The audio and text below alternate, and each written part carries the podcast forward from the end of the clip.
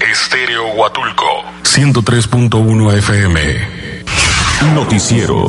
Enlace 103.1. La noticia es completa. La noticia es veraz y oportuna. Estéreo Huatulco presenta Enlace 103.1. Un foro con lenguaje directo. Aquí empezamos una emisión más. Enlace 103.1. Entérate primero.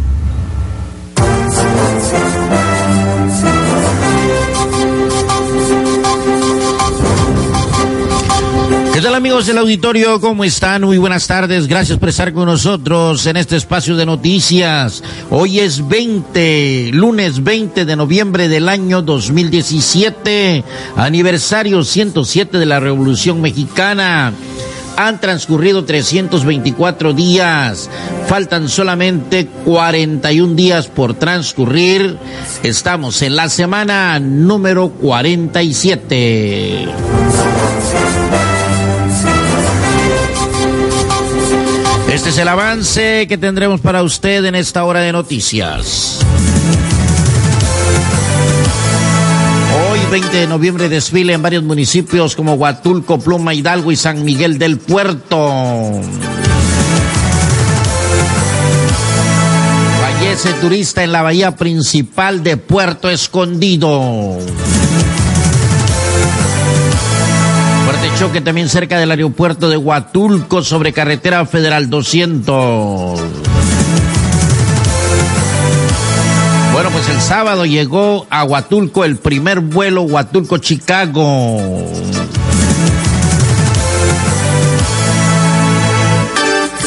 Encuentran un cuerpo de persona desconocida, el cual estaba decapitado y violado con un palo en el basurero de Cipolite.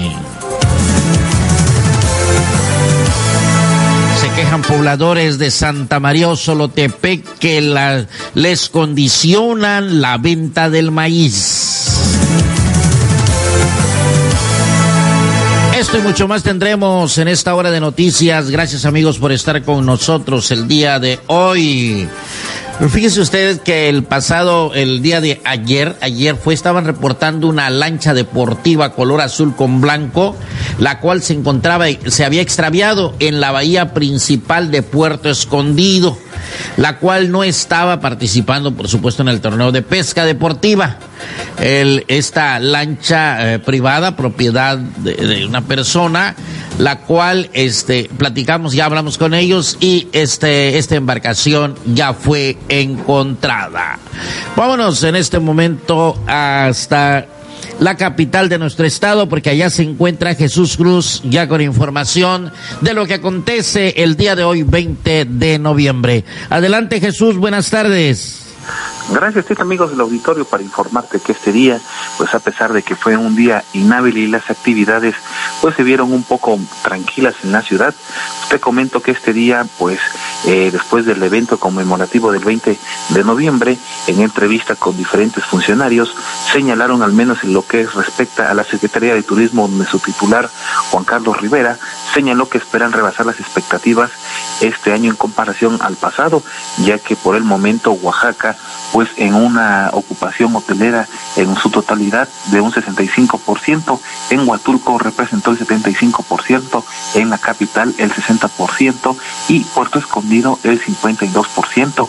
En ese sentido abundó que esperan tener en conjunto una derrama económica por todo este puente largo debido a lo de las actividades tanto económicas del Buen Fin, así como todas las actividades que se están dando allá en la costa oaxaqueña, esperan alcanzar los 210 millones de pesos. Esto respecto pues con todas las actividades que continúan y esperan, según señaló, que hoy al terminar el corte en donde todos las dependencias involucradas en esta área del turismo empiecen a sumar o empiecen a reportar los datos, pues el día de mañana ya tengan una cifra exacta de cuál fue el volumen de turistas nacionales, internacionales y los propios que llegaron a las playas de Oaxaca, así como también en la ciudad. Lo que recalcó el secretario de Turismo es de que hay un importante o un importante repunte de turismo internacional que ha estado visitando los primeramente los destinos de playa, así como también la capital del estado. Esto a pesar de los eh, perdón, de los todos los daños que hubo por efecto de estos fenómenos naturales, los cuales pues dejaron devastadas algunas áreas, pero a pesar de ello señaló que el turismo continúa llegando. Por otra parte, te comento que en entrevista con el general de división diplomado de Estado Mayor, Alfonso Duarte Mújica, comandante de la octava región militar en Oaxaca, eh, señaló que continúan con el combate de nervantes en el territorio oaxaqueño, destacando que al momento llevan 24 mil plantíos destruidos, 14 mil de amapola y 10 mil de marihuana. Esto conlleva pues en beneficio de la sociedad, afectando con ello principalmente la base financiera, financiera de la delincuencia organizada. Asimismo señaló que en comparación al año pasado hay han superado al doble la cantidad de plantíos, ya que el año pasado tenían 10.200 y este año van 24.000. Respecto al tema del nuevo cuartel de la octava zona militar, Duarte Mújica señaló que espera la propuesta que haga el gobierno del Estado para lo que es la Secretaría de la Defensa Nacional y se pueda donar actualmente el predio que tienen ocupando en lo que es esta zona de Santa María Escotel. Ahí el el comandante de la zona señaló que ellos necesitan un predio de unas 150, 200 hectáreas para poder llevar a cabo la nueva construcción donde estarán instalando nuevas áreas, así como también un hospital de tercer nivel, el cual estará dando atención médica no solo a los oaxaqueños, sino también a todo el sureste de México. Ahí señaló que primeramente están esperando lo que es la respuesta del gobierno del estado sobre todo por la polémica que se generó cuando eh, estas autoridades militares intentaban establecer o intentaban realizar algún la compra de un predio en esta zona de Mitla o en la zona de Tlacolula. Y hay que recordar que ahí los los, los pobladores de la zona pues se opusieron señalando que traería más desatinos que beneficios y por lo cual señaló que este, están atendiendo también la voluntad de las comunidades y esperan que el gobierno del estado pues eh, pronto ya tenga una Que tenemos problemas por ahí este, con la comunicación. Vamos a ver si podemos recuperar la comunicación en este momento con nuestro compañero. Adelante, compañero.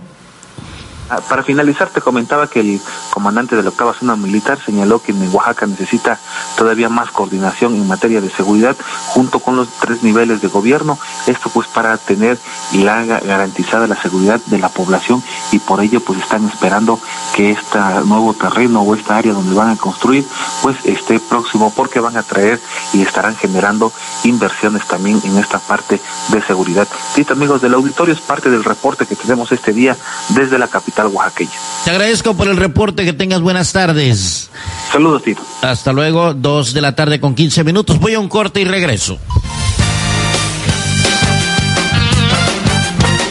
Aquí es tu punto de opinión. Márcanos al 581024 y 581029. No te quedes callado. Estás en Enlace 103.1.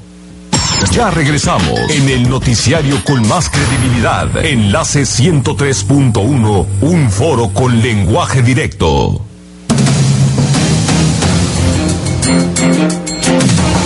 continuamos, continuamos con más información. Fíjese usted que nos llaman a través del 58100219 y nos dicen que Efigenio Cruz Muñoz extravió una mochila color verde con negro que contiene documentos de su trabajo, eh, credencial de lector, licencia, tarjeta de nómina, entre otros más.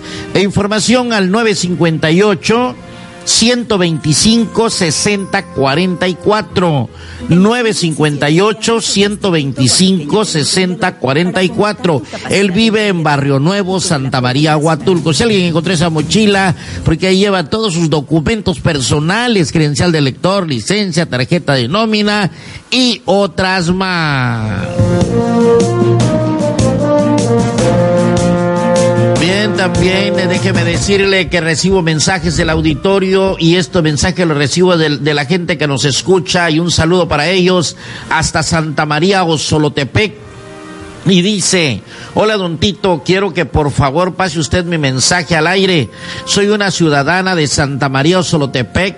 Lo que pasa es que aquí en el pueblo hay una tienda Diconsa El encargado de la tienda se llama Feliciano López Jiménez, pero es muy déspota con la gente, pues aquí todos somos pobres, pero cuando vamos a comprar maíz nos presiona para que compremos lo que el importe de 160 pesos de mercancía, entonces sí nos puede nos puede o podemos comprar 100 kilos de maíz, pero eso sí hemos visto que a sus amigos y familiares les vende bastante maíz y no le compran mercancía, pero cuando nosotros le decimos que nos venda puro maíz porque no nos alcanza el dinero para comprar mercancía, nos dice que es un reglamento que le impuso el supervisor. A ver, supervisor, que usted impuso, dice que no le, si no compran mayor a 160 pesos, no les pueden vender 100 kilos de maíz. Y ahora que pasaron los vientos, que acabó con las milpas, muchos vamos a comprar maíz para todo el año. ¿Cómo ve usted esta situación, don Tito? Espero que sea tan amable de investigar este caso, porque aquí no hay empleo. A veces nos ocupan a trabajar de dos o tres días por semana y nos pagan 100 pesos el día, pero no es diario y, y, no nos alcanza ni siquiera para comprar 50 kilos de maíz. Es todo, muchas gracias por el espacio, que tenga bonita tarde. Ahí tiene usted lo que están diciendo, no se vale. No se vale, amigo, porque tú también eres de ahí de la comunidad y no se vale que andes condicionando. ¿Sabías que está penado condicionar los productos que se venden en una tienda?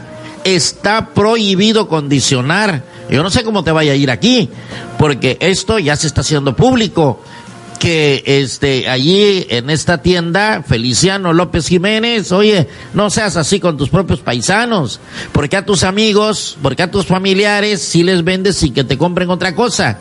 Y cómo es posible que aquí a muchas personas tienen que comprarte 160 pesos en producto para que les puedas vender 100 kilos de maíz. No se vale, amigo.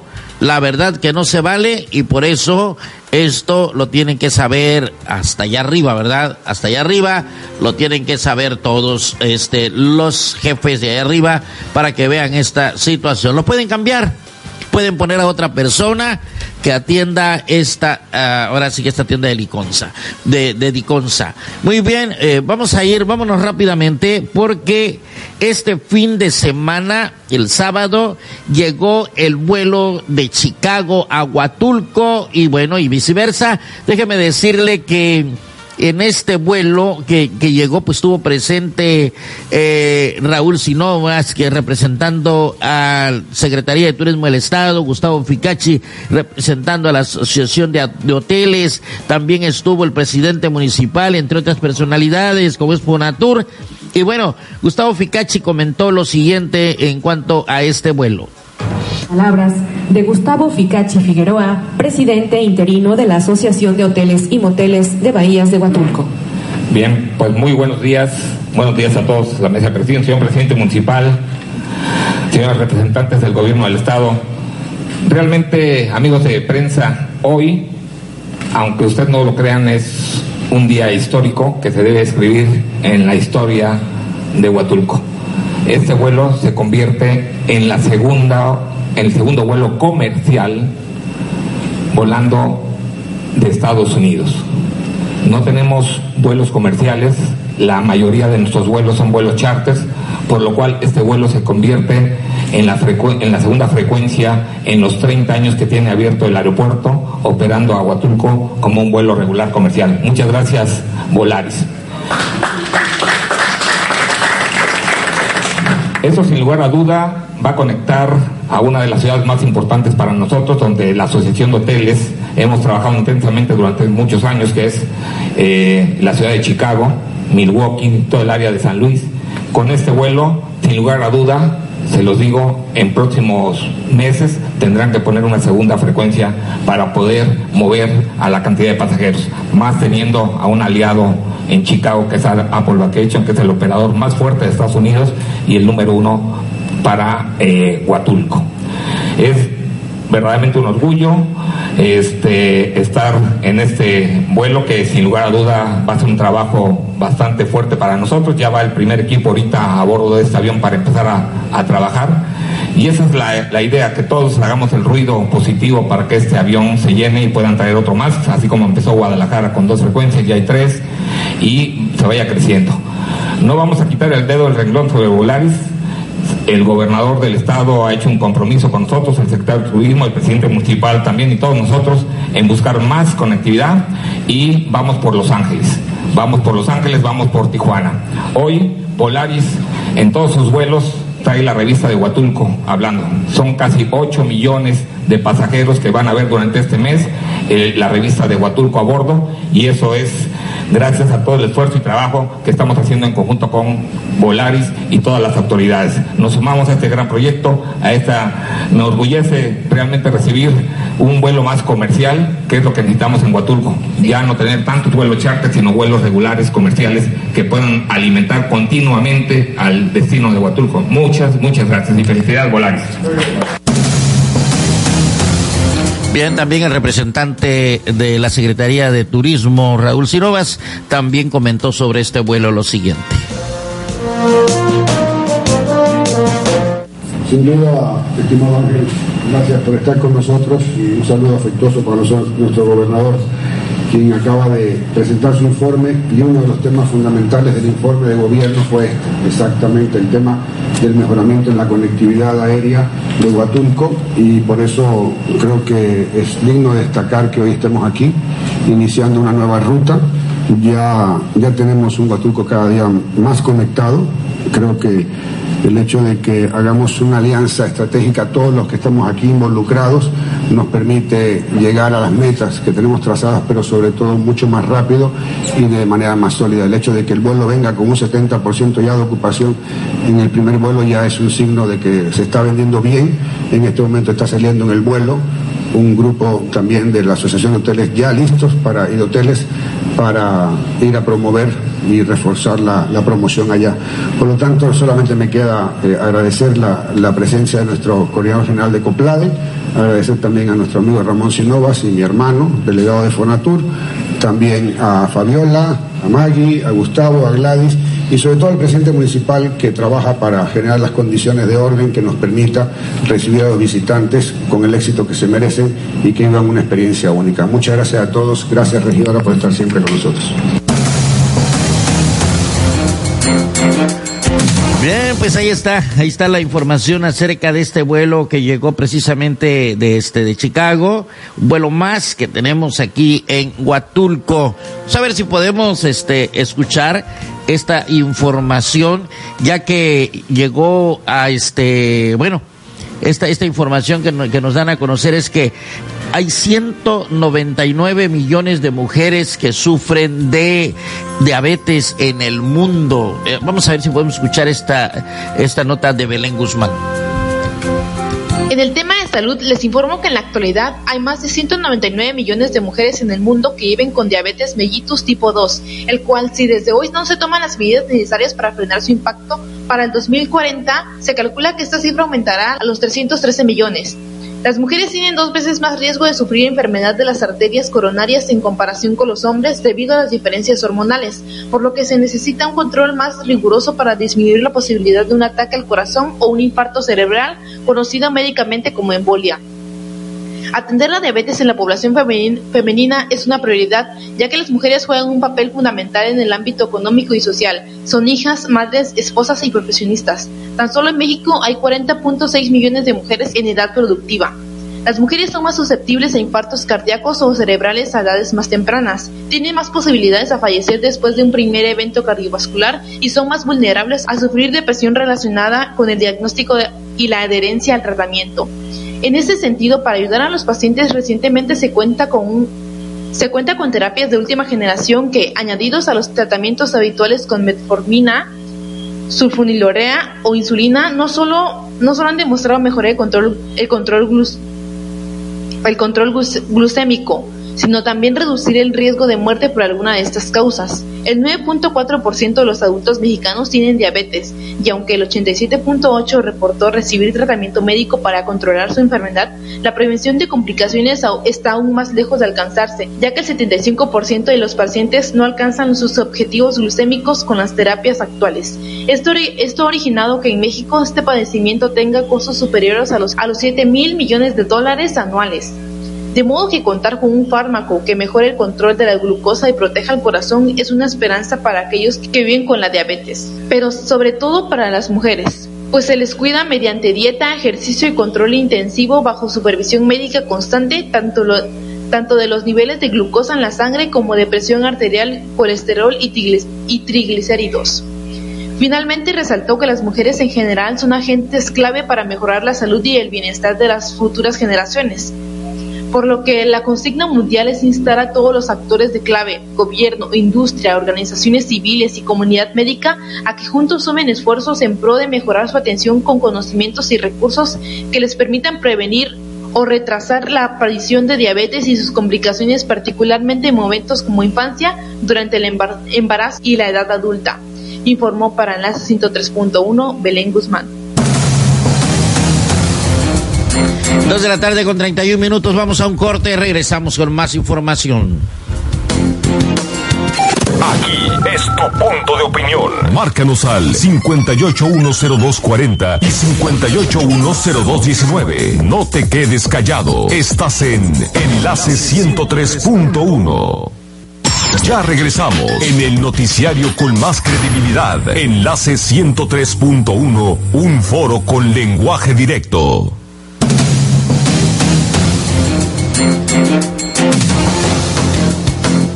Bien. Continuamos, continuamos con más información. Un hombre de aproximadamente 40 años de edad fue decapitado y violado con un palo siendo arrojado su cuerpo en el basurero de la agencia municipal de Cipolite perteneciente a San Pedro Pochutla. Bueno, este sí, perteneciente a San Pedro Pochutla. El hallazgo del cadáver fue realizado la tarde de ayer por pobladores y quienes alertaron a las corporaciones policíacas para iniciar con las diligencias del caso y trasladar los restos al Panteón Municipal para la práctica de ley. El caso fue eh, descubierto antes de las 17 horas de ayer en el basurero municipal donde los pobladores hallaron el cuerpo del hombre que estaba semidesnudo, pero con un palo en el recto. El descubrimiento causó asombro entre los habitantes de la zona por la hazaña con la que el hombre fue asesinado y que no tenía pues ahí la cabeza. La policía al llegar a la zona y empezar a investigar descubrieron que a unos 10 metros del cuerpo, entre la maleza, pues estaba la parte de la cabeza, la cual tenía cortes irregulares. Luego de rastrear el área no hallaron más indicios acondicionando el sitio para que el personal de la Fiscalía General realizara diligencias. Los agentes estatales eh, de investigación arribaron a la zona y con peritos en distintas especialidades realizaron diligencias ordenando que el cuerpo sin vida fuera trasladado al Panteón Municipal para la práctica de necropsia de ley y en espera de ser reclamado por sus familiares. Al investigar con población de la zona confirmaron que no lo conocían, por el cual se encuentra en el Panteón Municipal en calidad de desconocido y en espera de ser reclamado por sus familiares.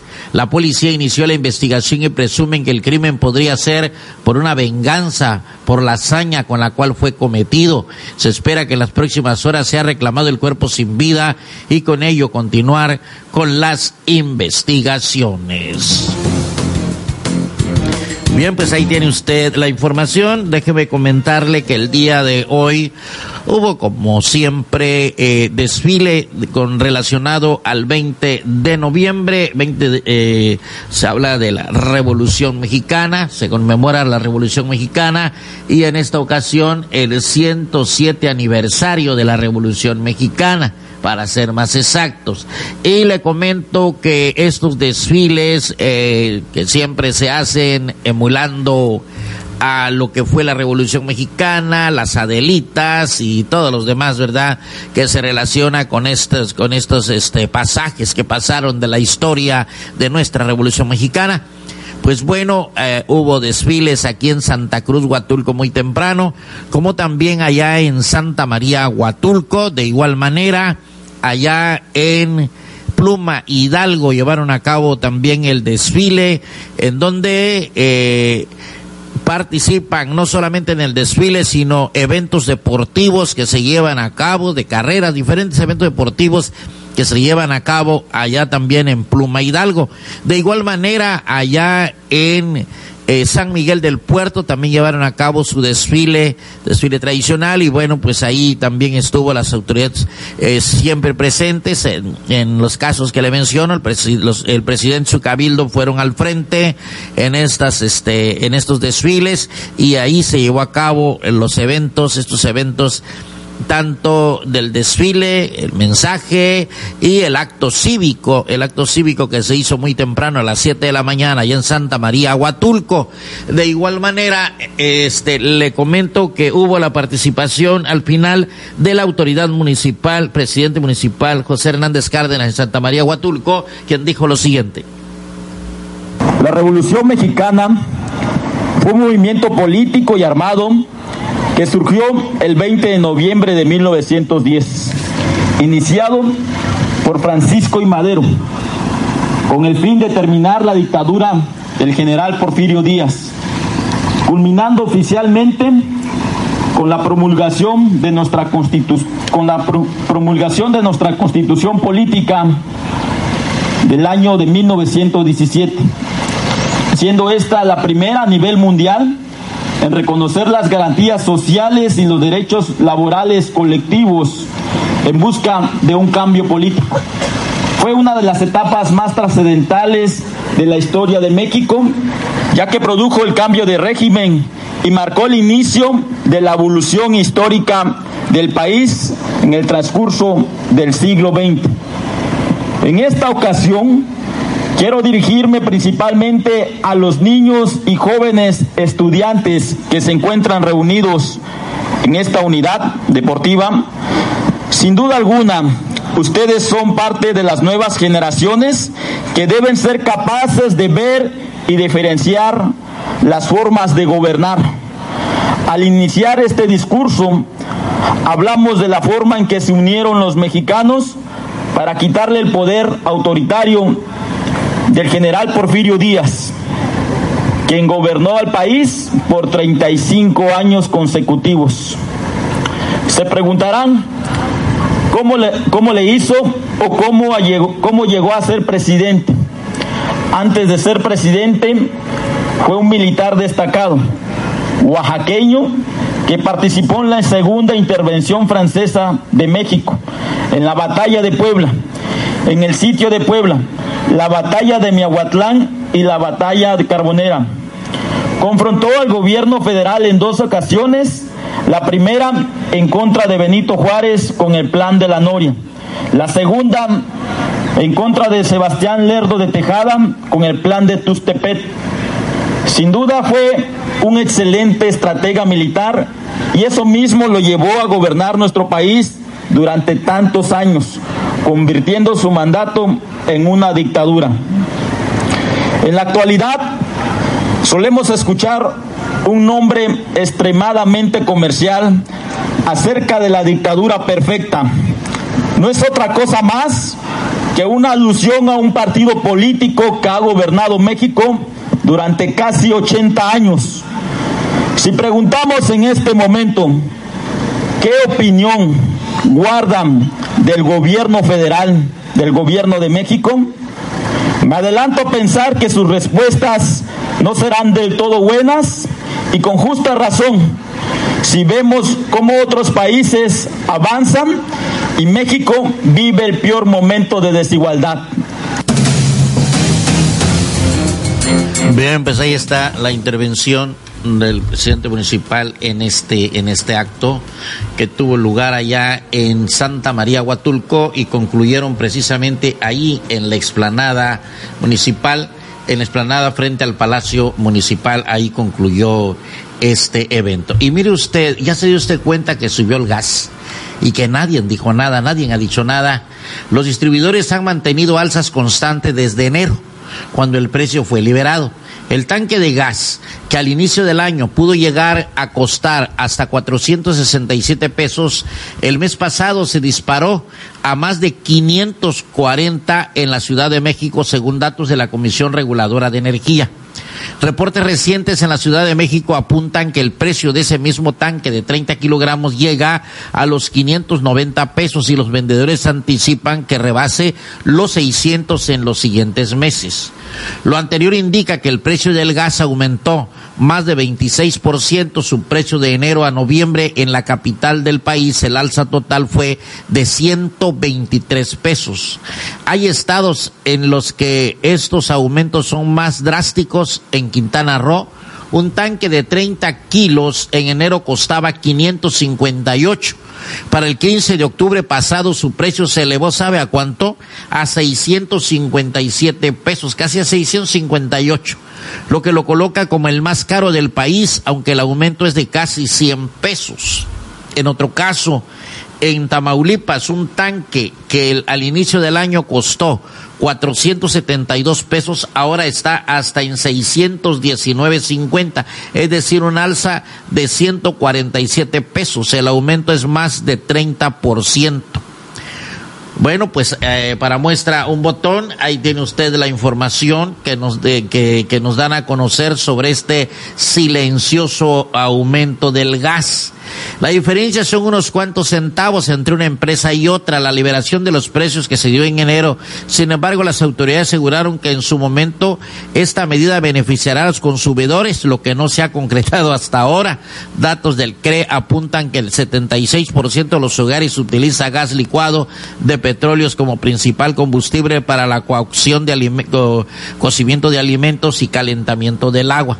En diciembre pasado informamos que con la liberación del gas CLP en el 2017, uno de los factores que determina alza o baja de su valor son los precios de Pemex, ya que su proveedor de primera mano, 65% de la molécula. La CRE apuntó que por su parte que a partir de enero de este año, pues los precios al público del gas LP se determinan bajo condiciones de mercado, es decir, será resultado de la dinámica de la demanda y de la oferta o la oferta y la demanda y de las condiciones de los mercados internacionales. En diciembre del 2016 el precio del kilogramo del gas se mantuvo en 13.08 pesos en la Ciudad de México y en algunos municipios de los estados de México y Hidalgo, es decir, un tanque de 30 kilos ahora cuesta 590 pesos y en la zona centro de la capital uh, aquel mes costaban 400 pesos, ahora cuesta eh, 600 eh, pesos, seis, este, 600 pesos, casi 590.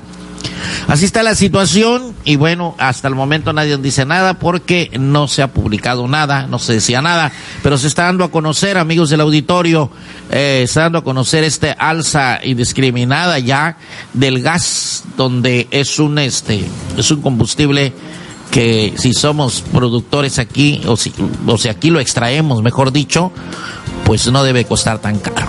Voy rápidamente un corte, regreso con más información.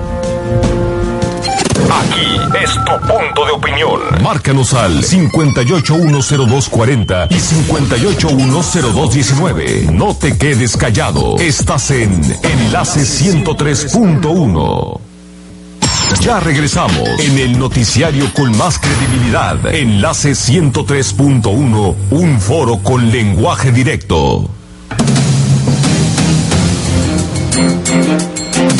Bien, continuamos, continuamos con más información esta tarde.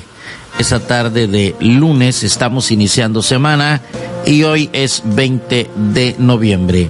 Fíjese usted que en la Ciudad de, de México, este, el, un personaje, eh, director general de ICI, o sea, ya de Televisa, Alejandro Gómez Sánchez, eh, lo cual, este, platicó les platico, dijo que estamos al pendiente del señor Lagos, o sea, el señor Lagos es la persona que fue asesinada.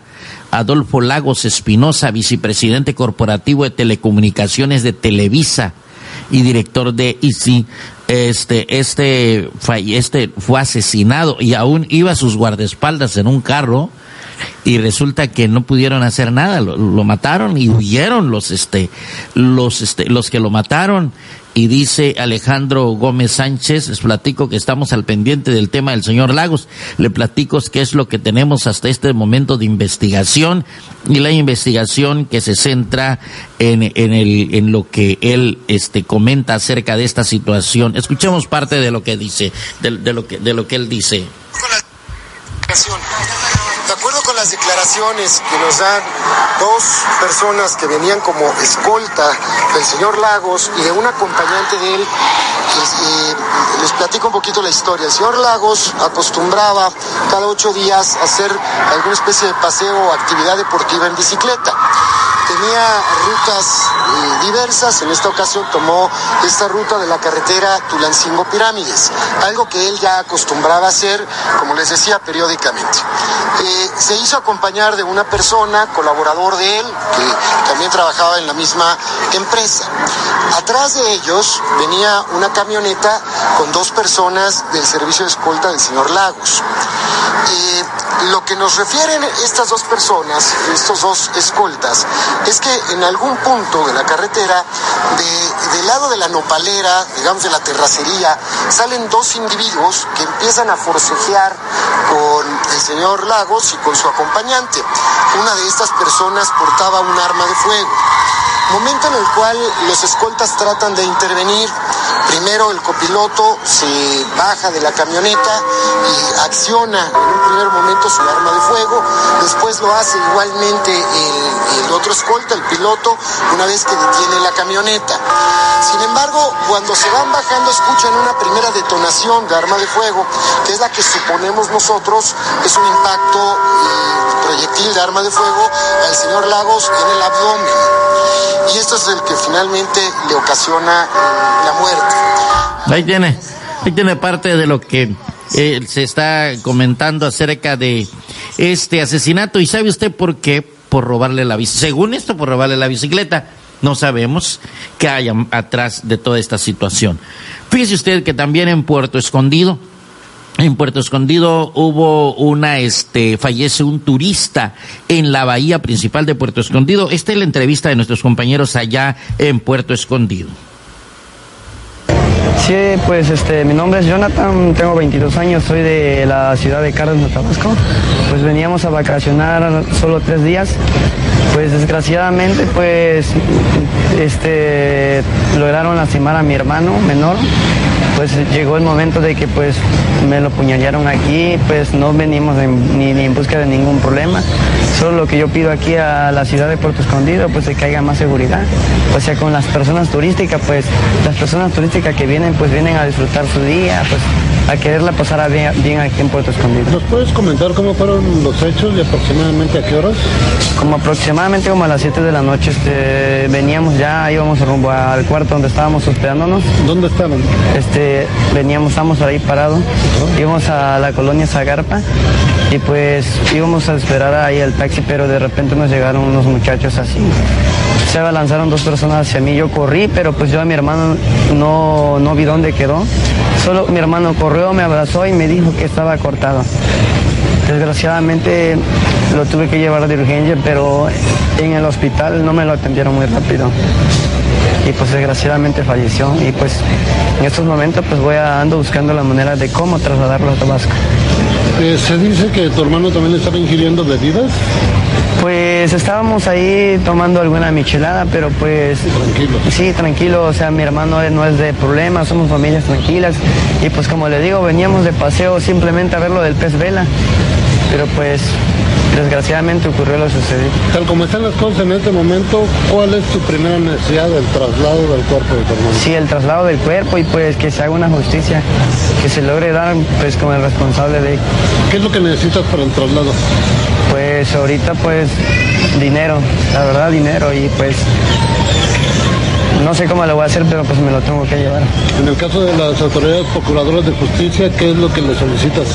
Pues de que haya más seguridad, mucha más seguridad aquí en Puerto Escondido, pues ya ves que pasó esto ocurrido y pues me pasó a mí, no se lo deseo a, a nadie más y pues le puede pasar a cualquier ¿No otra lograron persona. identificar a los atacantes? Este, pues ya están identificados, pues esperemos que, que se haga justicia. A nuestro compañero Fernando Casteleiro. Y bueno, eh, dice este mensaje, el señor presidente municipal debería saber distinguir entre un acto político y una celebración cívica, nos dice con respecto a lo que se comentó. Vamos con el comentario de Fernando Cruz. Gracias. Miles de estudiantes de la UAPJO pasaron ya dos semanas sin actividades académicas debido al conflicto laboral y político que enfrenta la máxima casa de estudios.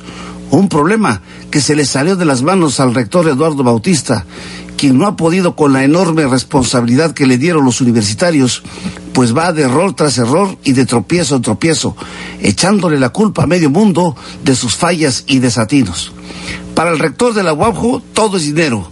Llegó a la rectoría y lo primero que dijo es que no había recursos suficientes para atender las múltiples necesidades que tenía nuestra alma mater y se le ha pasado todo el tiempo echándole indirectas al gobierno del estado y al Congreso local, pues no le quieren autorizar un mayor presupuesto. Ah, pero eso sí, gasta en asesores, en publicidad hasta decir basta.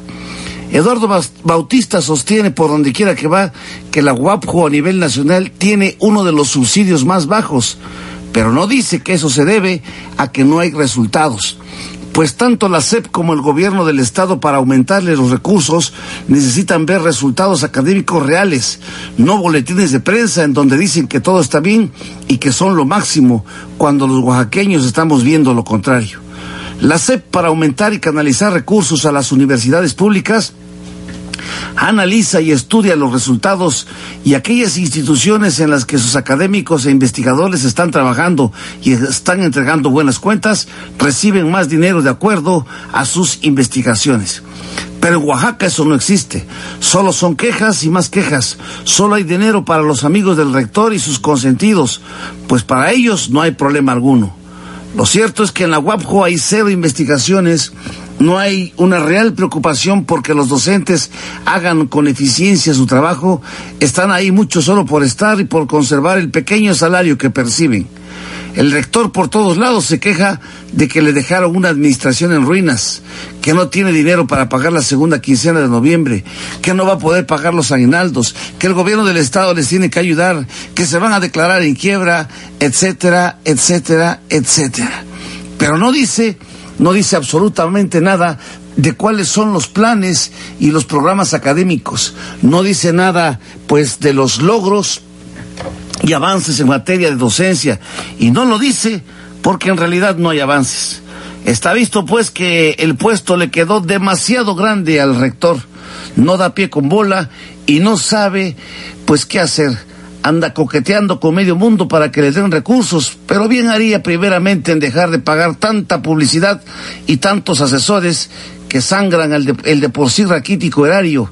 Bien haría en ponerse a trabajar en serio y dejar de andar por todos lados como quinceañera despechada llorando porque no tiene recursos, cuando lo que requiere la UAPJO es un buen administrador que sepa trabajar en medio de las adversidades como lo han hecho los anteriores rectores que han pasado los mismos problemas y han sabido salir adelante. Ahora bien, si dice Eduardo Bautista que le dejaron saqueada la Guapo, pues que presente las denuncias penales correspondientes y que presione para que los ladrones estén tras las rejas, pero que deje por favor de andar lloriqueando como niño lo que como rector no puede defender. Recuerde, recuerde que puede seguir en Twitter, búsqueme como arroba visión política 7. Para este servicio informativo comentó Fernando Cruz López.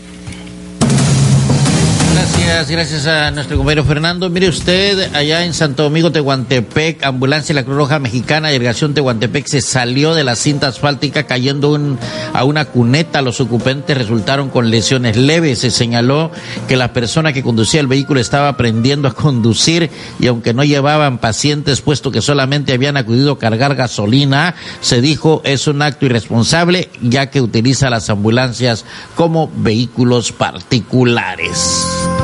El 92.2% de los oaxaqueños considera que la práctica de, corrupción son muy frecuentes, frecuentes en el estado, eh, con ello supera casi cuatro puntos porcentuales la media nacional, que es de 88.8%, de acuerdo a los datos de la publicación en México, Anatomía de la, de la Corrupción, segunda edición, corregida y aumentada de María Amparo Casar eh, publicado en octubre del 2016. Oaxaca ocupa el sexto lugar de más corruptos del país. ¿Cómo lo ve usted? Bien, ya nos vamos. Yo le agradezco el favor de su atención en nombre de la gerencia, en nombre de mi compañero en los controles técnicos, Antonio Romero. Un servidor, Tito García Pérez, le decía que tenga usted buenas tardes, buen provecho y conmigo la información.